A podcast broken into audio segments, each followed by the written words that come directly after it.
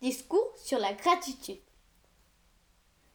C'est drôle, mais j'avais choisi le thème de la gratitude avant que la crise actuelle a commencé.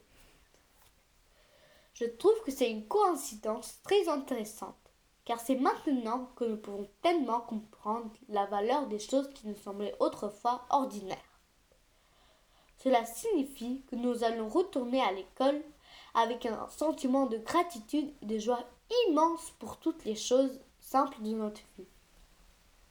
Trap-trap à la récré, les blagues de maître ou les super bonnes tartes au citron à la cantine. Le sentiment de la gratitude nous rendra-t-il plus heureux? Je pense que oui, et je vais vous dire pourquoi. Si on pense bien, ressentir la reconnaissance envers les autres, envers soi et envers la vie, ça fait du bien. Les recherches confirment les personnes qui se concentrent sur la gratitude se sentent 25% plus heureux et plus optimistes que les pleurnicheurs. En fait, le sentiment de la gratitude stimule la région de notre cerveau qui produit les hormones du bonheur, dopamine et sérotonine. Pas mal, n'est-ce pas?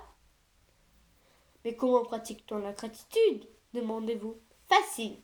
Premièrement, ne prenez rien dans votre vie pour acquis. Deuxièmement, remarquez la beauté et l'abondance autour de vous.